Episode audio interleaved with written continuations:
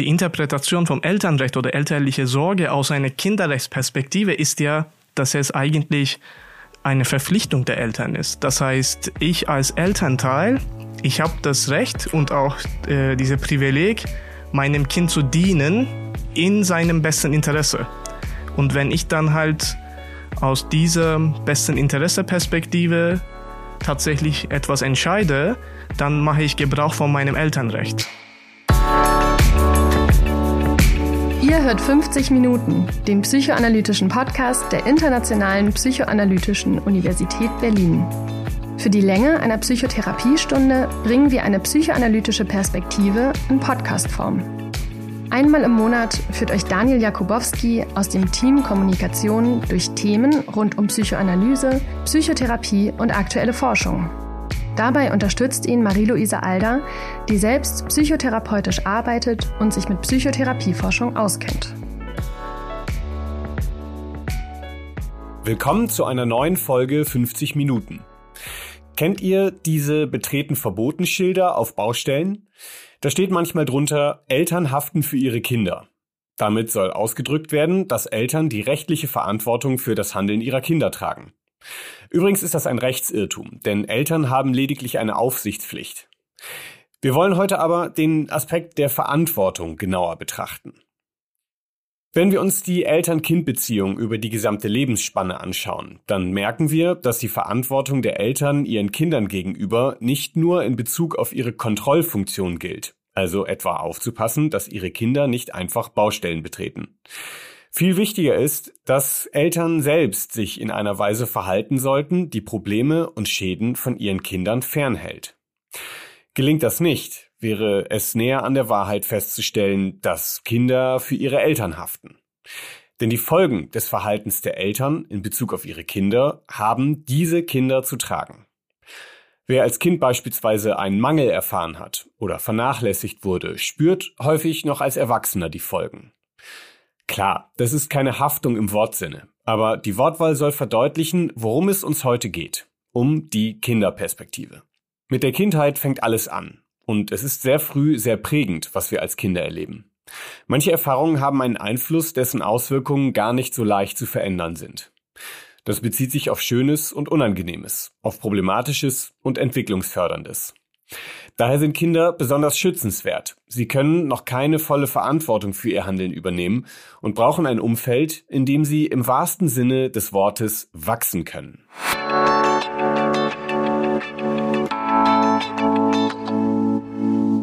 Diese Idee des Kindseins ist allerdings noch ziemlich neu. Zu Zeiten der sogenannten schwarzen Pädagogik hatten Kinder einen ganz anderen Stand. Den Begriff geprägt hat die Publizistin Katharina Rutschki, die damit vor allem die Pädagogik im 18. und 19. Jahrhundert bezeichnete. Sie führte die Pädagogik auf den Vernunftbegriff von Kant zurück. Demnach waren Erzieher zu dieser Zeit Spezialisten zur Entwicklung von Vernunft, wie sie schreibt. Grob gesagt war Konzept und gleichzeitig Problem der damaligen Pädagogik, dass unter Erziehung verstanden wurde, abweichendes Verhalten zu korrigieren, also die Anpassung des Einzelnen an eine Norm. Die Psychologin Alice Miller hat sich viel mit der Eltern-Kind-Beziehung auseinandergesetzt und fasst in ihrem Buch Am Anfang war Erziehung die Haltung der schwarzen Pädagogik so zusammen.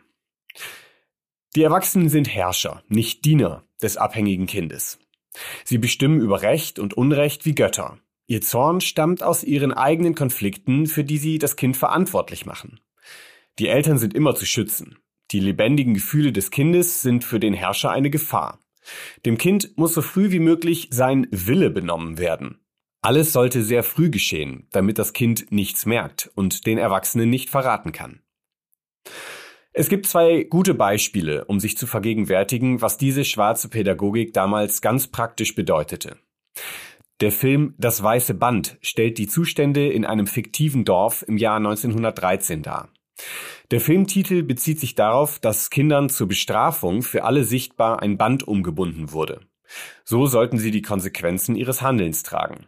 Mit anderen Worten, sie wurden öffentlich gedemütigt. Der Regisseur Michael Haneke legte im Film Wert auf historische Genauigkeit. Es gibt aber auch Literatur aus dieser Zeit, quasi die Erziehungsratgeber des 19. Jahrhunderts. Johann Heusinger schrieb beispielsweise im Jahr 1800 das Buch Wie das Laster des Lügens zu behandeln ist. Und dann sind auch bei diesem Thema die Nazis zu nennen. Nach der überschaubaren Phase der Weimarer Republik, in der sich tendenziell eine menschenfreundlichere Haltung gegenüber Kindern zu entwickeln begann, wurde Kindererziehung Teil der nationalsozialistischen Ideologie. Im Jahr 1934 wurde das Buch Die deutsche Mutter und ihr erstes Kind veröffentlicht. Geschrieben hatte es die Lungenfachärztin Johanna Hara. Es ist nicht übertrieben zu sagen, dass dieses Buch und die damit verbundenen Erziehungsmaßnahmen vor allem dazu dienten, für möglichst fügsamen Nachwuchs an strammen Nazis zu sorgen. Kinderreiche Mütter galten als Ideal, Kinder sollten schon früh abgehärtet und zu unbedingtem Gehorsam erzogen werden. Das Buch wurde bei sogenannten Mütterschulungen eingesetzt, an der bis 1943 drei Millionen Mütter teilnahmen. Dramatische Folgen hatte dieses Buch und die darin propagierte menschenfeindliche Ideologie aber auch, weil es nach Ende des Zweiten Weltkriegs weiter veröffentlicht wurde. Im Jahr 1949 erschien die Neuauflage unter dem Titel Die Mutter und ihr erstes Kind. Bis ins Jahr 1987 wurden weitere Auflagen des Buchs verkauft. Diese Tatsache kann uns nur eine Warnung sein, wenn es darum geht, für wie selbstverständlich wir es halten, dass Kinder Schutz und einen liebevollen Umgang benötigen. Sonderlich weit zurückgelassen haben wir als Gesellschaft die schwarze Pädagogik zumindest noch nicht. Wer in den 1940er, 50er oder 60er Jahren geboren wurde, hat ziemlich sicher noch manches davon miterlebt.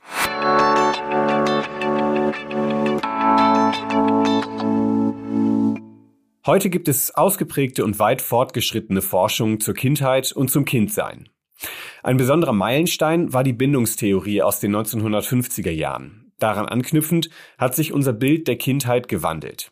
Aber wie können wir uns das vorstellen, wie es ist, Kind zu sein? Wie erleben Kinder die Welt? Was bedeutet es, die Welt durch Kinderaugen zu sehen? Wir haben darüber mit Gabriele Koch gesprochen. Sie ist wissenschaftliche Mitarbeiterin an der IPU ist systemische Familientherapeutin, hat lange Zeit in der Erziehungs- und Familienberatung gearbeitet und war entscheidend beteiligt an der Studie Skippy, einem großen Psychotherapieforschungsprojekt, in dem eine spezielle Form der Psychotherapie erforscht wurde, die Eltern-Säuglings-Kleinkind-Psychotherapie. Mit der frühen Lebensphase kennt Gabriele Koch sich also gut aus. Wie es heute ist, Kind zu sein, verbindet sie vor allem mit schönen Gefühlen wie ist es, Kind zu sein? Das Erste, woran ich denke, ist, ah, ich kann mich fallen lassen. Ich bin jetzt mal für nichts verantwortlich. Ich kann es äh, mir gut gehen lassen. Ich kann mich umschauen, was so um mich herum los ist. Äh, wenn mir was zu, ja, zu fremd vorkommt, dann äh, weiß ich, dass wahrscheinlich äh, irgendwo jemand ist, der mir vertraut ist und äh, der mich beschützt.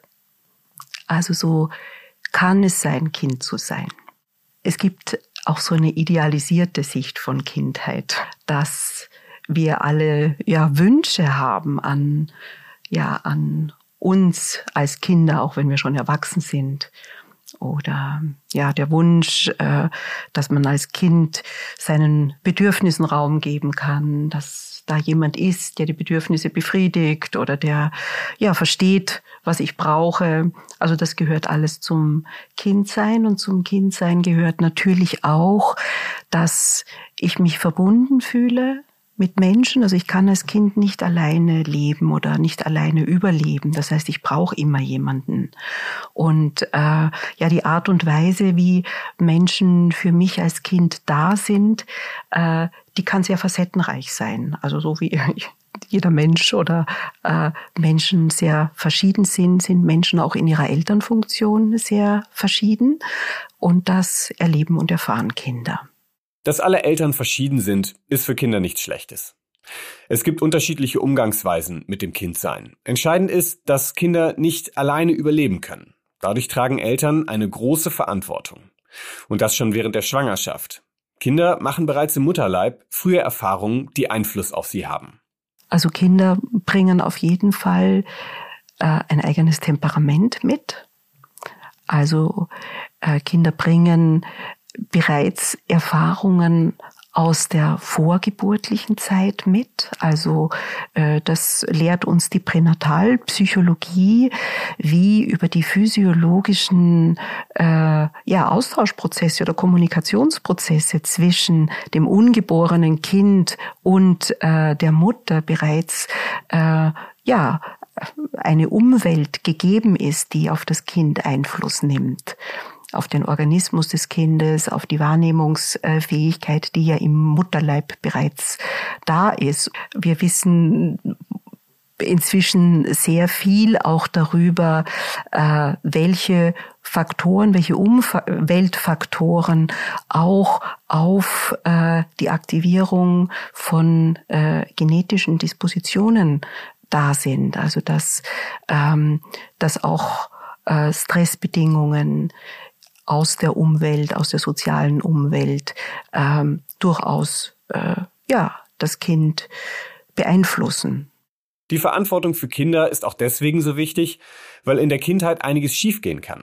War in früheren Zeiten gar kein Blick für das Wohlergehen von Kindern da, steht heute eine gute Entwicklung im Fokus. Dahinter steht die Erkenntnis, dass viele Weichen für ein psychisch gesundes Leben in der Kindheit gestellt werden. Kommt es zu problematischen oder sogar schädlichen Situationen, können vor allem junge Kinder das aber gar nicht unbedingt spüren und beurteilen. Wie erleben Kinder solche Situationen? Wahrscheinlich zuallererst mal körperlich. Also wenn ich etwas erlebe, äh, was ich noch nicht verstehen kann, also was ich noch nicht kognitiv einordnen kann, dann habe ich ja alle meine Sinne zur Verfügung. Und Kinder erleben sehr körperlich, ähm, ja, fassen das auch noch nicht symbolisch, also haben noch keine Worte für das, was sie erleben, aber sie spüren, sie spüren Stimmungen, sie spüren Spannungen, sie spüren Konflikte, also Konfliktspannung und sie erleben auch Stress und äh, das Zusammenspiel von Stress, Anspannung und Entspannung. Also äh, da passiert so viel in der Welt da draußen oder auch in den Kontakten oder Beziehungen zu anderen. Und äh, für Kinder ist es ganz wichtig, wie also Stress, Anspannung und aber Entspannung wieder funktioniert. Also dass ich mich wieder, äh, wenn mir vielleicht was Angst macht oder mich etwas überfordert oder was ganz Neues da ist, ähm, ja, dass ich das ähm, ja gut verarbeiten kann und dass ich wieder zur Ruhe komme, also mich wieder entspannen kann und mich wieder wohlfühlen kann. Kommen wir zu einem Beispiel, um genauer zu verstehen, was überhaupt eine für die Kinderentwicklung problematische Situation sein kann. Es geht um die sogenannte transgenerationale Weitergabe. Damit wird beschrieben, dass ein bestimmtes Verhalten oder Erleben von den Eltern an die Kinder übertragen wird, ohne dass die Kinder die damit verbundenen Ereignisse selbst erlebt hätten. Da alle Eltern selbst einmal Kinder waren, ist es wichtig, diesen Kreislauf der Weitergabe zu verstehen. Gabriele Koch veranschaulicht das am Thema Gewalterfahrungen wenn Eltern entweder in der eigenen Kindheit durch äh, ihre Eltern oder durch nahestehende Personen Gewalt erfahren haben. Also das ist etwas, äh, das traumatisiert Kinder, das äh, ja erleben auch werdende Eltern immer noch als etwas, äh, wo sie meistens sagen, genau davor möchte ich mein Kind schützen. Ja, also das, was ich erlebt habe, möchte ich um Gottes Willen nicht, dass mein Kind erlebt und schon gar nicht durch mich. Also diese, äh, ja, dieses besondere Schutzbedürfnis, ja, ist natürlich eine Chance, wenn aber Stressmomente auftreten, ja, wo äh, vielleicht tatsächlich einfach eine kleine Bewegung des Kindes, die abrupt unvermittelt auftritt, ja, bei den Eltern.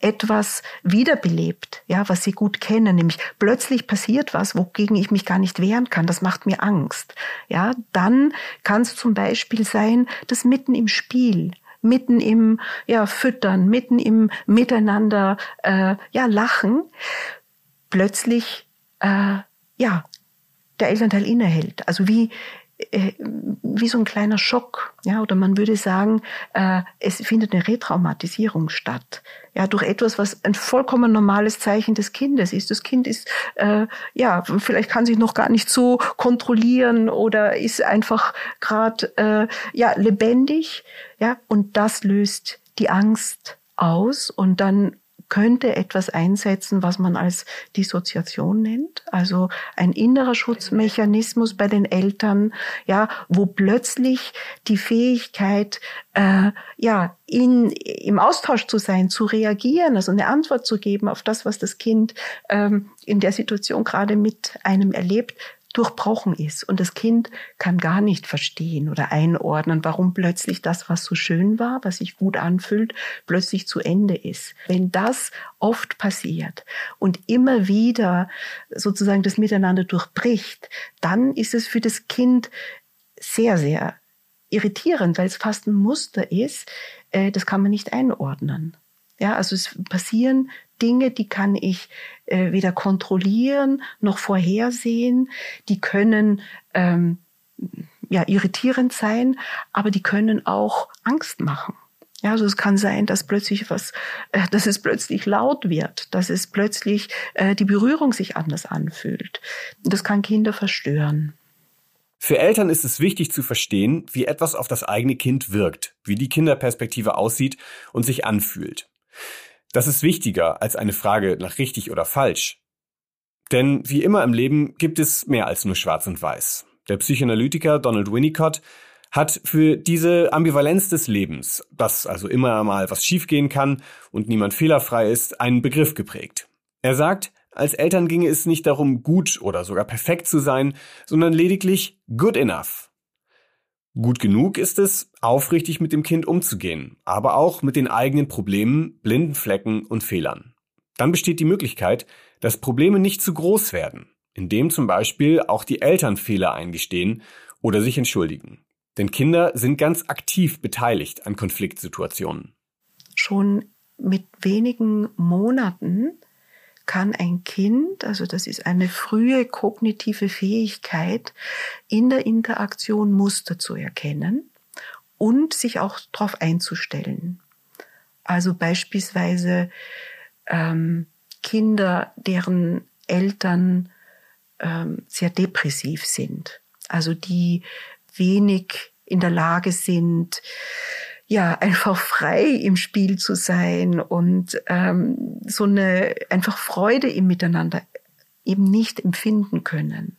Also so eine gedrückte Stimmung da ist. Da werden die Kinder, auch wenn sie noch wenige Monate alt sind, sehr sensibel darauf sein, ja, welche Momente, ja, äh, sind gut, ja, was kann ich machen, ja, das dass es sich gut anfühlt oder auch, dass äh, die Mutter oder der Vater äh, in einen guten Zustand kommt oder was muss ich unterlassen, was vermeide ich eher, ja, damit äh, nicht diese, also die, dass die Stimmung nicht so gedrückt ist. Also Kinder versuchen ganz früh, sich auf das einzustellen, was sie umgibt. Und das ist eine sehr, also äh, eine beachtliche Fähigkeit, ähm, die eigentlich zeigt, dass Kinder sehr, sehr kompetent sind, auch in sozialen Situationen. Und äh, dann gibt's aber äh, sozusagen Aufgaben, die Kinder so früh schon übernehmen, die gar nicht ihre Aufgaben sein sollten. Wir sollten die Fähigkeiten von Kindern und ihren Beitrag zum Familienleben also nicht unterschätzen. Wer selbst Kinder hat, wird das vermutlich wissen und aus dem Alltag kennen.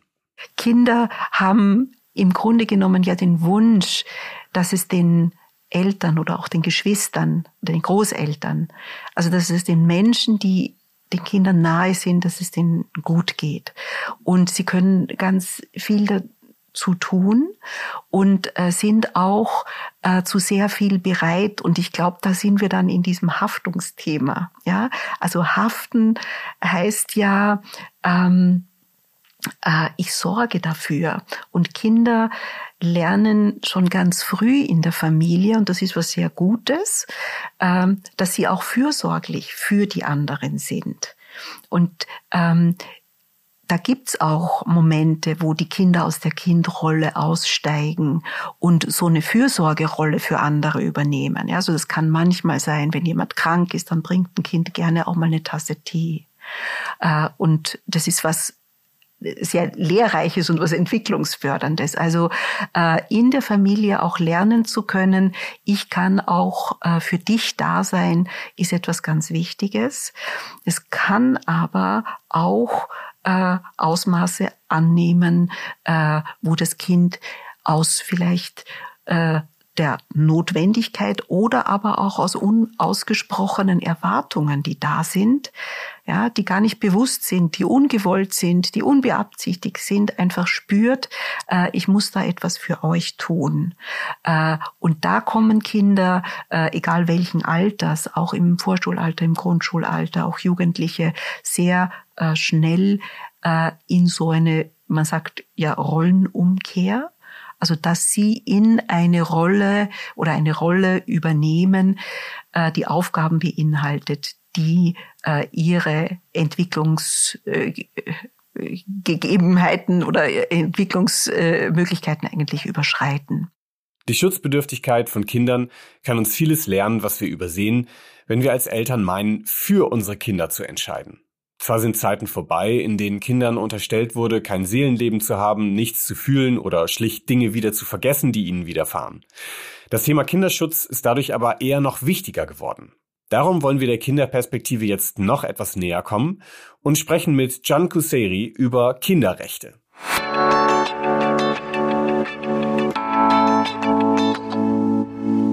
Can Kuseri ist Psychiater und Psychotherapeut im Ernst von Bergmann Klinikum und dort bist du auch Oberarzt und unter anderem bist du auch Kinderschutzmediziner. Herzlich willkommen bei uns in der Folge. Hallo, danke für die Einladung. Du bildest dich in Kinderrechten weiter als Psychiater. Sag mir doch mal, jeder kennt Menschenrechte. Kinder sind Menschen. Wofür brauchen wir Kinderrechte? Ja, das ist eine spannende Frage tatsächlich. Das wird schon in der Eingangsvorlesung oder in der Einführungsvorlesung beigebracht, dass die Kinder nicht einfach kleine Erwachsene sind, sondern dass sie dann auch Menschen sind mit Menschenrechten, aber auch noch mit besonderen Bedürfnissen, die wiederum im juristischen Kontext abgebildet werden müssen, so dass sie dann auch eine andere Konvention brauchen als nur Menschenrechtskonvention und das ist das Ergebnis dann die Kinderrechtskonvention. Und inwiefern sind Kinderrechte für Kinder einklagbar? Einklagbar?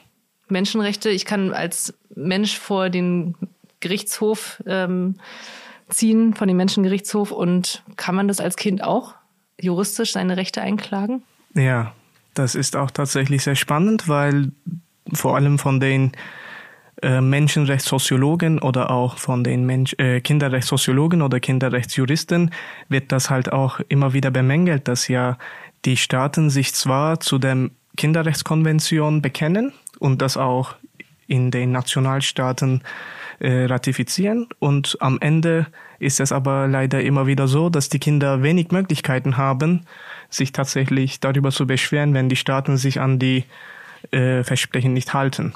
Und es gibt dann auch kein internationales Gremium, wie zum Beispiel ähm, im Europa oder äh, international, wo man dann halt bestimmte Punkte, zum Beispiel Verbrechen gegen Menschlichkeit vor Gericht ziehen könnte.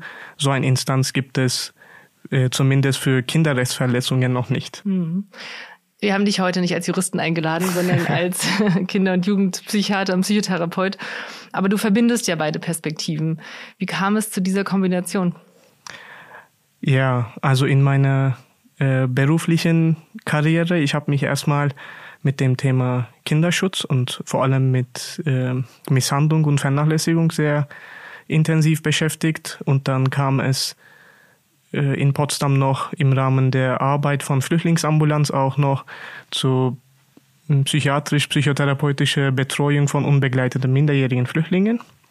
Und irgendwann mal wurde mir dann tatsächlich klar, überhaupt mal die Arbeit um, naja, Kinderschutzmedizin, also um Misshandlung, Vernachlässigung, dann die Arbeit mit un unbegleiteten minderjährigen Flüchtlingen und auch die Arbeit insgesamt mit psychisch äh, beeinträchtigten Kindern, die haben einen gemeinsamen Nenner, nämlich, dass es sich in der Regel um die Verletzung der Rechte dieser Kinder handelt. Und ich habe vor, glaube ich, drei Jahren im Programm von einem äh, Kinder- und Jugendpsychiatrischen Kongress gesehen, dass äh, ein Dozent aus der Schweiz über Kinderrechte erzählen wird. Und dann habe ich recherchiert, ob man das überhaupt studieren kann. Dann habe ich herausgefunden, dass es auf der Welt nur wenige Möglichkeiten gibt, im Rahmen von einem Masterstudiengang das zu machen. Und äh, dann habe ich tatsächlich gesehen, dass es in Potsdam angeboten wird. Früher in Berlin, dann sind die nach Potsdam umgezogen und dann habe ich damit angefangen. Was ist denn das Besondere daran, jetzt die Kinder- und Jugendpsychiatrie mit den Kinderrechten zu verbinden? Warum macht es nicht jeder? Warum das nicht jeder macht, das ist wahrscheinlich genau die Frage, weil in meiner Wahrnehmung das eigentlich jeder tun sollte. Überhaupt mal, dass wir in der Psychiatrie eine grundlegende gesundheitliche Versorgung anbieten, was ja auch sowohl ein Menschenrecht als auch ein Kinderrecht ist. Und zweitens, dass wir ja in der Psychiatrie auch viele Graubereiche haben, wo wir auch tatsächlich an der Grenze zu Rechtsverletzungen tätig sind. Zum Beispiel Unterbringung, Fixierungen, Zwangsmedikation. Das heißt, wir müssen eigentlich die ganze Zeit äh, uns darüber bewusst machen, dass wir ja halt die Rechte der Kinder eigentlich auswendig wissen müssen und die Implikationen davon, damit wir auch immer wieder auf der rechtssicheren Seite sind und auch die Kinder dahingehend stärken, dass sie auch auf ihre eigene Rechte bestehen können. Nimm uns doch mal ähm, in so ein bisschen praktisch in so eine Situation mit. Also dieses Verhältnis aus äh, Psychiatrie und Kinderrechten. Fangen wir vielleicht so an. Was sind so typische äh, oder häufige Rechte, die äh, manchmal so ein bisschen in Frage stehen oder die auch gerne mal gebrochen werden? Was sind, was, was gibt es da für Beispiele?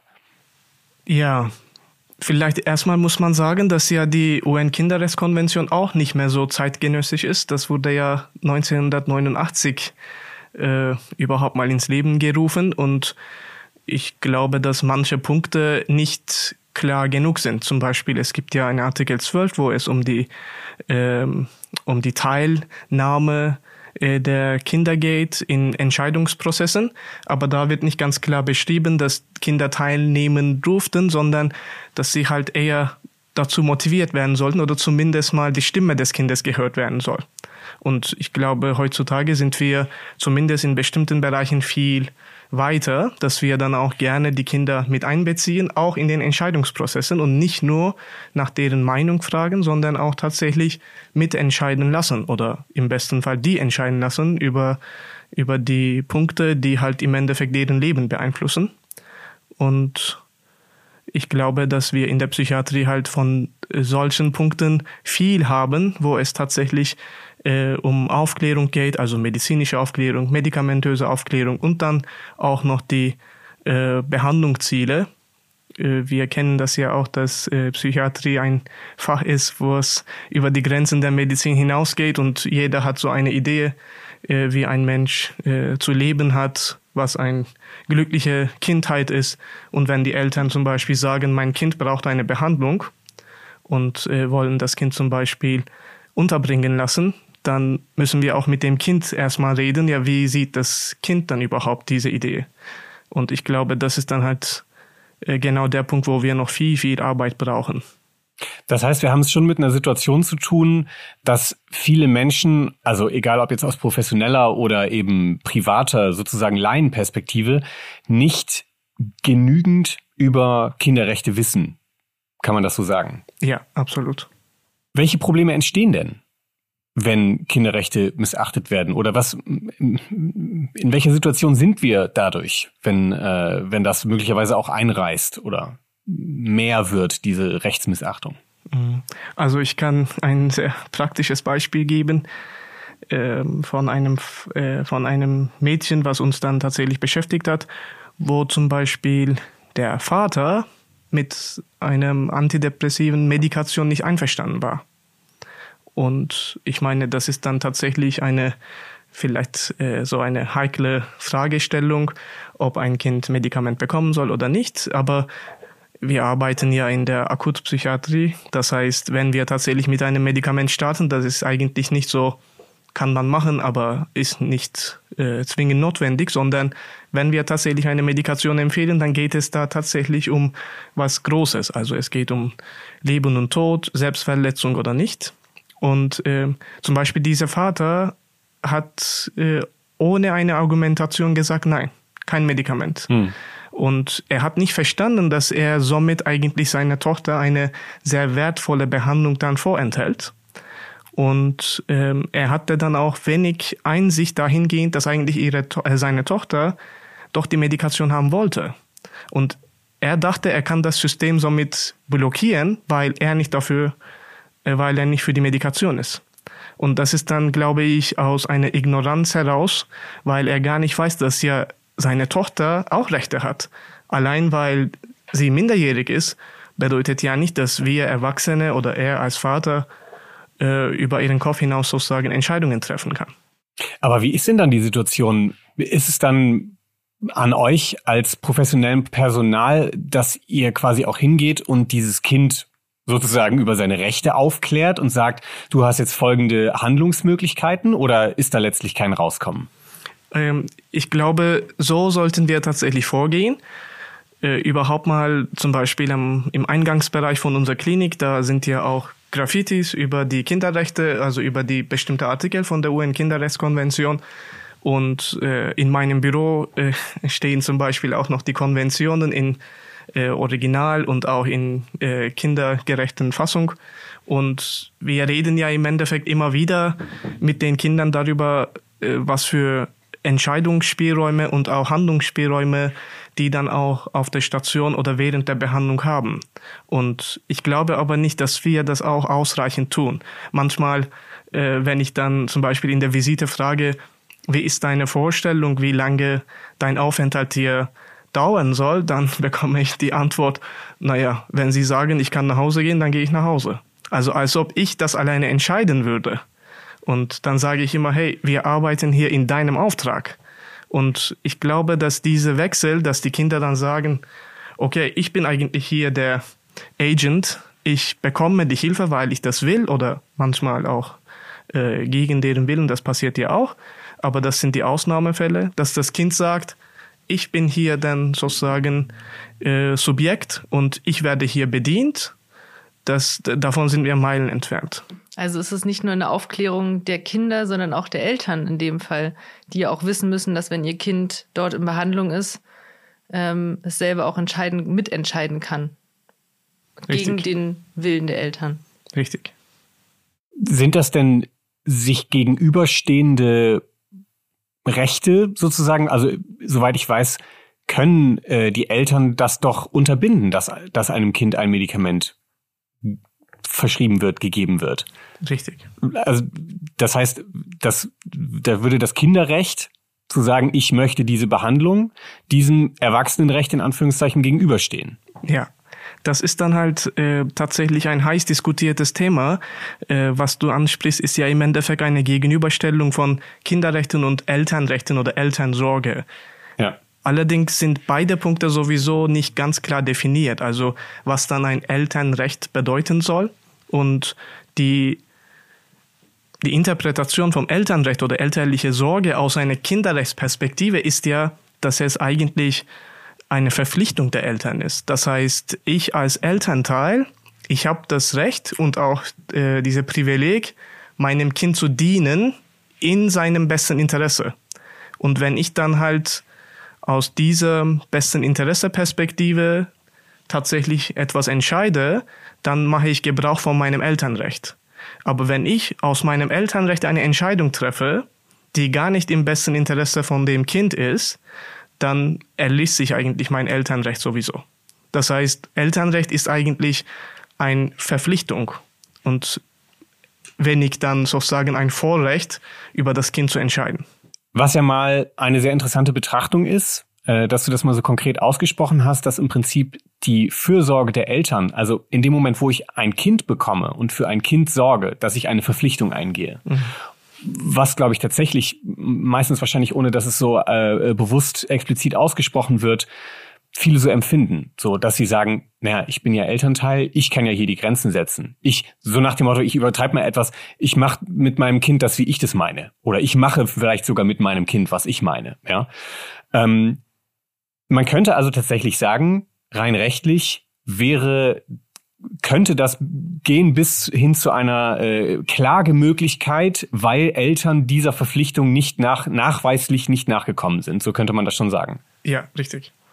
Wenn wir uns das jetzt im äh, psychiatrischen Alltag vorstellen, ähm, würdest du sagen, da ist, gibt es eine Entwicklung in die richtige Richtung oder braucht es da noch mehr Anstoß oder was, was fehlt möglicherweise in dieser Situation, ähm, in der kinderpsychiatrischen oder auch jugendpsychiatrischen Situation in Bezug auf die Kinderrechte? Ich glaube, dass unser Fach, aber insgesamt auch die ganze Kindermedizin sich in den letzten Jahren in die richtige Richtung tatsächlich sehr gut entwickelt hat. Ähm, ich gebe noch mal ein Beispiel.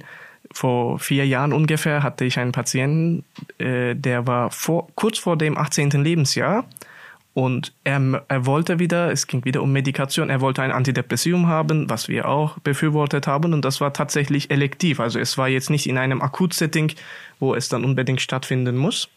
Aber das wäre auch unsere klinische Empfehlung gewesen. Und dann äh, sagt der Junge, ja, das möchte er jetzt. Wir äh, sind dafür, die sorgeberechtigte Mutter auch. Aber der sorgeberechtigte Vater, der das Kind oder den jungen Mann sozusagen zuletzt vor eineinhalb Jahren gesehen hat, er war dagegen. Und wir haben den Fall bis zu unserer äh, Rechtsabteilung dann gebracht, um zu klären, was wir jetzt hier machen. Und wenn ich jetzt rückblickend denke, was für eine Ressourcen- und Zeitverschwendung. Also, wenn ein 17,5-jähriger junger Mann sagt, er möchte ein Antidepressivum und er hat die Einsichtsfähigkeit und er hat verstanden, worum es geht, dann frage ich doch nicht den Vater, der ja halt das Kind noch nicht mal sieht oder äh, zu Besuchen kommt oder halt sich von der Sorge bereits eigentlich distanziert hat. Und weil, allein weil er ein Sorgerecht hat, noch sechs Monate lang, bedeutet nicht, dass er eigentlich ein Mitspracherecht hat, automatisch, vor allem wenn er sich einfach dagegen ausspricht, ohne eine klare Argumentation.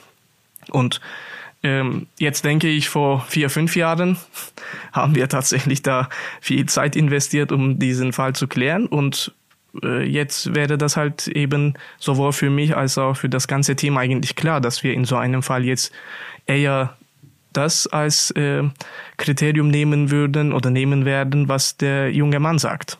Und das ist an sich schon eine Entwicklung, was ich in meiner Person rückblickend sehen kann, als auch im Team. Und ich habe auch das Gefühl, dass wir äh, viel mehr, vor allem was Partizipationsrechte angeht, äh, auch bei Kleinkindern schon, auch in der großen Kindermedizin tatsächlich gute Fortschritte machen, dass wir auch das Kind aufklären. Und Aufklärung bedeutet ja nicht immer, dass das Kind Consent, also Einverständnis gibt. Das ist natürlich nochmal eine Differenzierung, aber dass auch die Chirurgen, dass auch die Kinderärzte das Kind mal, äh, also in, in, in einem fünf Minuten Gespräch mit dem Kind darüber reden, was jetzt passieren wird. Äh, vor 30 Jahren oder vor 15 Jahren wäre das eher eine Zeitverschwendung gewesen. Warum soll man bitte mit einem Zehnjährigen jetzt über den, über diesen Behandlungsschritt reden? Er versteht das sowieso nicht. Und jetzt nehmen wir die Person, auch wenn das nur ein Zehnjähriger ist, ernst und klären wir auf, was jetzt passieren wird. Unabhängig davon, ob das Kind mit der Behandlung einverstanden ist oder nicht. Das ist eine, das ist die nächste Stufe da. Welche Ressourcen und Unterstützung stehen denn Kindern und Jugendlichen mit psychischen Gesundheitsproblemen zur Verfügung, auch um ihre Rechte einzuklagen oder zu wahren? Einzufordern. Einzufordern. Mm. Im besten Fall die Therapeuten, die Ärzte, die Menschen, die dann tatsächlich tagtäglich mit den Kindern im Kontakt sind und äh, für die Kinder und mit den Kindern arbeiten.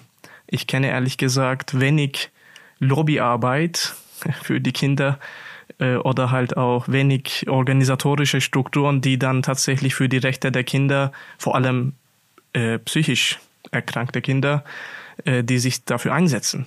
Also wir haben tatsächlich äh, dieser ganz äh, schöne Begriff Intersectionality kommt hier dann tatsächlich ins Spiel, weil wir dann erstens Minderjährige haben, die sind Kinder und die sind auch noch psychisch krank. Und als Kind hat man sowieso es schwierig, ähm, mit, äh, mit den eigenen Rechten dann sozusagen äh, voranzukommen. Und äh, wenn du noch ein Kind mit psychischen Problemen bist, dann gilt ja die Diskriminierung jetzt doppelt. Und ein Kind vielleicht mit 12, 13 Jahren ohne psychische Probleme, ohne Schwierigkeiten in, in der sozialen Teilhabe, wenn er sich zum Beispiel über Ärzte beschweren würde, würden sich äh, viele Menschen wahrscheinlich dieses 13-jährige psychisch gesunde Kind viel ernster nehmen als ein 13-jähriges Kind mit Störung des Sozialverhaltens, große Schwierigkeiten in der sozialen Kooperation und dann er beschwert sich über die Ärzte, wie die ihn sozusagen festgehalten haben oder mediziert haben und dann würde wahrscheinlich die Rückmeldung so lauten, naja, das hast du aber doch verdient. Obwohl dann eigentlich da vielleicht auch doch äh, Kinderrechtsverletzungen äh, zu verzeichnen wären, ist es dann sozusagen eine doppelte Schwierigkeit. Vielleicht können wir ganz noch mal kurz klären für die Zuhörer, wann ist denn eine ähm, gegen den Willen des Kindes Behandlung nötig? Ähm, man unterscheidet zwischen einer akute Ursache, das ist dann bei Fremd- oder Eigengefährdung, oder bei Kindern gibt es auch die Besonderheit bei chronischen Entwicklungsgefährdung. Das ist dann in der Regel bei Menschen, also bei Kindern, die zum Beispiel nicht mehr in die Schule gehen oder die haben eine chronische Erkrankung wie eine Schizophrenie und es wird aber nicht behandelt, weil es keine Krankheitseinsicht gibt oder keine Behandlungsmotivation und somit ist die soziale Teilhabe gefährdet. Mit der Schule ist es der gleiche Hintergrund. Wenn man nicht in die Schule geht, dann ist die soziale Teilhabe gefährdet. Und das ist dann halt eben ein Hintergrund oder eine Begründung, warum die äh, Entwicklung chronisch somit in Gefahr kommt. Und das äh, wird dann auch eine äh, Begründung für eine Unterbringung gegen den Willen des Kindes. Sonst sind das in der Regel Akutsituationen, Suizidalität, Selbstverletzung oder die Gefahr, dass äh, Mitmenschen dann sozusagen irgendwie gefährdet werden durch das durch ja, die Person. Das ist ja die die Erwachsenensituation ist ja so als Daumenregel Selbst- oder Fremdgefährdung und bei Kindern und Jugendlichen kommt quasi noch die ich sag mal im weitesten Sinne Entwicklungsgefährdung oder die soziale Gefährdung dazu. Richtig. Also auch bei erwachsenen äh, Menschen gibt es ja die Besonderheit, wenn zum Beispiel äh, sozialpsychiatrischer Dienst ein Gutachten dann macht und dann sagt, okay, diese Person muss jetzt aber in eine Klinik gehen und sich behandeln lassen, obwohl die Situation gar nicht akut ist. Das ist auch möglich, aber da wird natürlich nicht danach geguckt, ob die Person äh, an der, in der Gesellschaft sozial teilhaben kann oder nicht. Das ist jetzt nicht deren Maßstab. Ja, ja. Ähm, nun sind wir ein psychoanalytischer Podcast und die Situation, an die ähm, ich jetzt denken muss, beziehungsweise mit der wir uns auch in dieser Podcast-Folge beschäftigen, ist im Prinzip diese, dieses Aufwachsen eines Kindes. Also wir alle waren mal Kinder, wir alle haben zwangsläufig Eltern, äh, ob wir nun bei ihnen aufgewachsen sind oder nicht. Und ähm, wir alle machen so eine Entwicklung durch, ähm, die eben in der frühesten Kindheit beginnt und das thematisieren wir hier natürlich auch immer wieder, ähm, in, wo die also die früheste Kindheit ist für uns am prägendsten für jeden Menschen. Und ich habe mich jetzt gerade gefragt, würdest du sagen oder könntest du dir vorstellen, dass eine Welt, in der sozusagen wir auf einem grundsätzlich besseren Informationsniveau ne, in einem Sinne von Psychoedukation, wie man so schön sagt, ähm, über Kinderrechte sind. Meinst du, in, eine, in einer solchen Welt würden wir ein paar Risiken ausschließen, die zum Beispiel Kindern in der in der frühen Kindheit, also im Sinne von Vernachlässigung, Missbrauch und so weiter, ähm, widerfahren? Könnten wir die ein Stück weit, äh, also zumindest ein bisschen in den Griff kriegen darüber? Ich bin fest davon überzeugt, dass wir das tatsächlich in den Griff kriegen könnten. Wenn ich jetzt so äh, rückblickend denke, 2001, das war ja im Endeffekt, wo die gewaltfreie Erziehung äh, zum Gesetz wurde. Erst 2001. Erst. Ja. Und das war natürlich das Ergebnis von äh, von UN-Kinderrechtskonvention. Das wurde 92 in Deutschland als ähm, einfaches Bundesgesetz ratifiziert. Das heißt, äh, da hat man auch noch mal acht Jahre gebraucht, um dann ein Artikel in UN-Kinderrechtskonvention, nämlich gewaltfreie Erziehung, auch in Deutschland ähm, in das äh, äh, bürgerliche Gesetzbuch dann halt äh, reinzuholen. Und das wäre aber halt ohne UN-Kinderrechtskonvention gar nicht möglich gewesen. Und auch davor, also wenn wir jetzt denken, wie vor 50 Jahren oder wie vor 100 Jahren auch äh, sexuelle Misshandlung von Kindern eher Normalität war. Also wir sind ja in Berlin, da gibt es äh, unser Zille, der dann halt auch die Milieus von Berlin ganz schön gezeichnet hat. Und da gibt's ja halt Bilder, wo die äh, Kinder in einem in, in den Kneipen unter den Tisch laufen und dann die Männer, während die sich besaufen, auch noch unten oral befriedigen. Und das war dann halt eben die Normalität. Das heißt, da hat ja keiner gesagt, ach, aber da findet Misshandlung statt oder Missbrauch statt. Und wir reden ja gar nicht vom Mittelalter, wir reden vor 100 Jahren. Da war die bürgerliche Gesellschaft bereits etabliert. Und ich glaube, dass wir dann schon eine Riesenentwicklung haben tatsächlich in den äh, letzten 100 oder 50 Jahren und die letzten 20 Jahren finde ich nochmal ganz, ganz besonders, weil wir tatsächlich durch diese Schub von der Konvention und durch die, ähm, äh, ja, durch die Integration in Nationalstaatsgesetze, äh, dass es dann tatsächlich langsam in den Mittelpunkt gekommen ist und jetzt, wenn wir über Kinderrechte ins Grundgesetz diskutieren, das zeigt ja schon, dass äh, das schon was gebracht hat. Also man könnte sagen, diese gute positive Entwicklung oder die positiven, vielen positiven Entwicklungen, die es gibt, sollten uns eher äh, Ansporn sein, die Entwicklung weiterzuführen, als dass wir uns darauf äh, ausruhen. Ja, auf jeden Fall. Es gibt noch viel zu tun, und wie gesagt, allein die Konvention ist ja äh, vielleicht an bestimmten Punkten eher altmodisch jetzt. Da könnten wir eigentlich viel mehr tun. Und es ist natürlich auch eine Konvention, die äh, von fast allen Ländern bis auf USA äh, tatsächlich äh, angenommen wurde. Das heißt, das ist auch die Konvention, die international am gültigsten ist. Und das ist ja an sich auch keine einfache Sache. Und äh, natürlich wird es auch Unterschiede geben zwischen den Ländern, äh, was Entwicklungszustand äh, angeht. Gleichzeitig, ich bin da sehr optimistisch, dass wir auch vor allem mit den Kindern gemeinsam, das ist ja halt immer entscheidender Punkt, das ist ja eben eine generationale Sache. Ich bin genau in dieser Dekade geboren, wo dann Kinderrechtskonvention tatsächlich überhaupt entstanden ist. Und daher kann man sagen, ich bin vielleicht auch genau in dem Zeitalter groß geworden, wo das Thema wurde. Ja. Und äh, wenn wir halt mit den Kindern gemeinsam daran arbeiten, dann wird das auch nachhaltig sein. Nur über die Kinderrechte zu reden im Erwachsenenkreisen, das wird äh, wenig äh, nachhaltig sein. Ich finde, das äh, ist schon mal ein sehr guter äh, wichtiger Ausblick auf die Situation, in der wir uns äh, gerade befinden. Und ich würde jetzt gerne zum Abschluss unseres Gesprächs nochmal äh, zum Ende der Kindheit gehen, zum vermeintlichen Ende. Äh, Kinder werden irgendwann erwachsen, bleiben aber ihr Leben lang die Kinder ihrer Eltern. Ich habe das ja eben schon mal angesprochen. Kind zu sein ist also quasi doppeldeutig. Ne? Also einmal die Altersspanne, in der man Kind ist und dann eben andererseits die Rolle, in der wir uns alle als Kinder von Eltern, von unseren Eltern befinden. Ähm, wenn wir heute über die These sprechen, dass Kinder für ihre Eltern haften, also weil sie ja eben ein Stück weit dem ausgeliefert sind, was äh, im Elternhaus passiert und nicht immer nur eben ausschließlich gut für sie sein muss, auch wenn wir das mit Sicherheit niemandem jetzt so pauschal unterstellen wollen, aber es passiert eben immer wieder. Leider zu oft.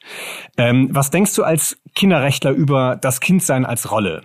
Sollten wir alle das Recht haben, irgendwann nicht mehr Kind sein zu müssen? Oder ist es eigentlich gut, immer wieder Kind sein zu dürfen? Wow, das ist eine sehr schwierige Frage. Ich finde, dass wir erstmal die Konnotationen vom Kindsein klären und kritisch reflektieren müssten darüber. Wenn Kindsein bedeutet, dass die Person noch nicht reif genug ist, dann sollten wir alle irgendwann mal nicht mehr Kind sein. Aber wenn wir dann endlich mal eigentlich akzeptieren, dass Reife und äh, kognitive und emotionale Entwicklung mit dem Kindsein nur bedingt zusammenhängt. Das, ist, das heißt, dass es nicht von Lebensjahren abhängt, sondern von Lebenserlebnisse und Erfahrungen, dann bin ich dafür, dass wir für immer auch ein bisschen Kind bleiben. Jan, vielen Dank für das Gespräch. Vielen Dank. Danke auch.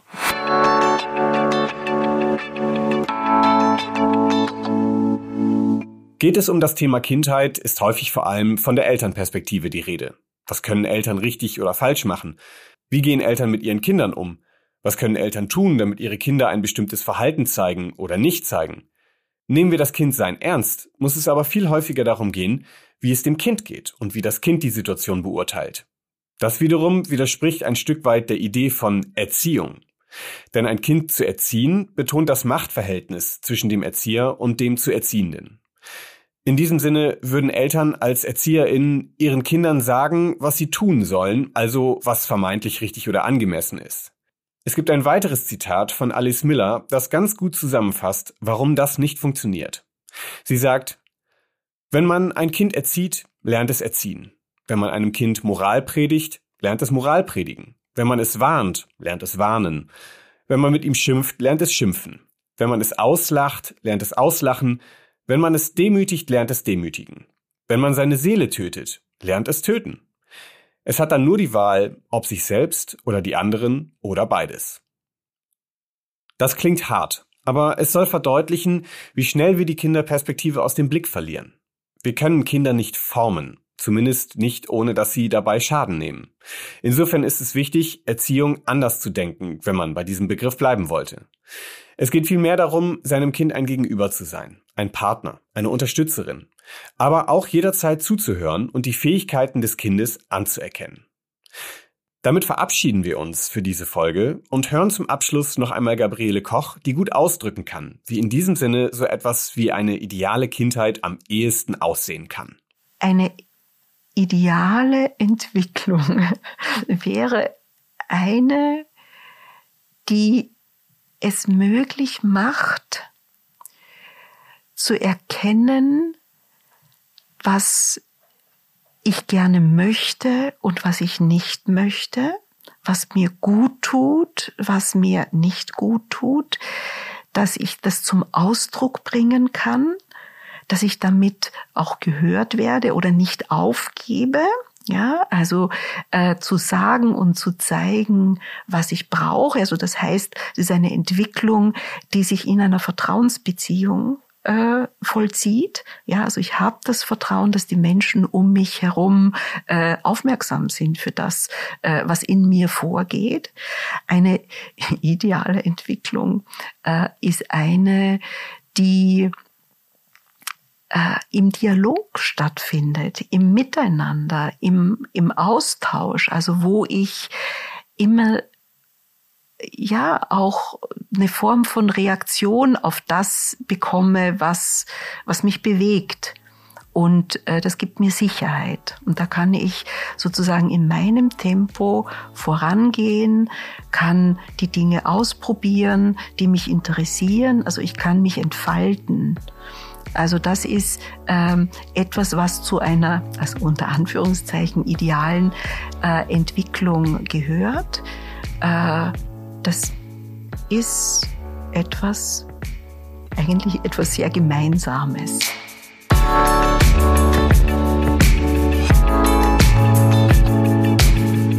Minuten ist eine Produktion der Internationalen Psychoanalytischen Universität Berlin.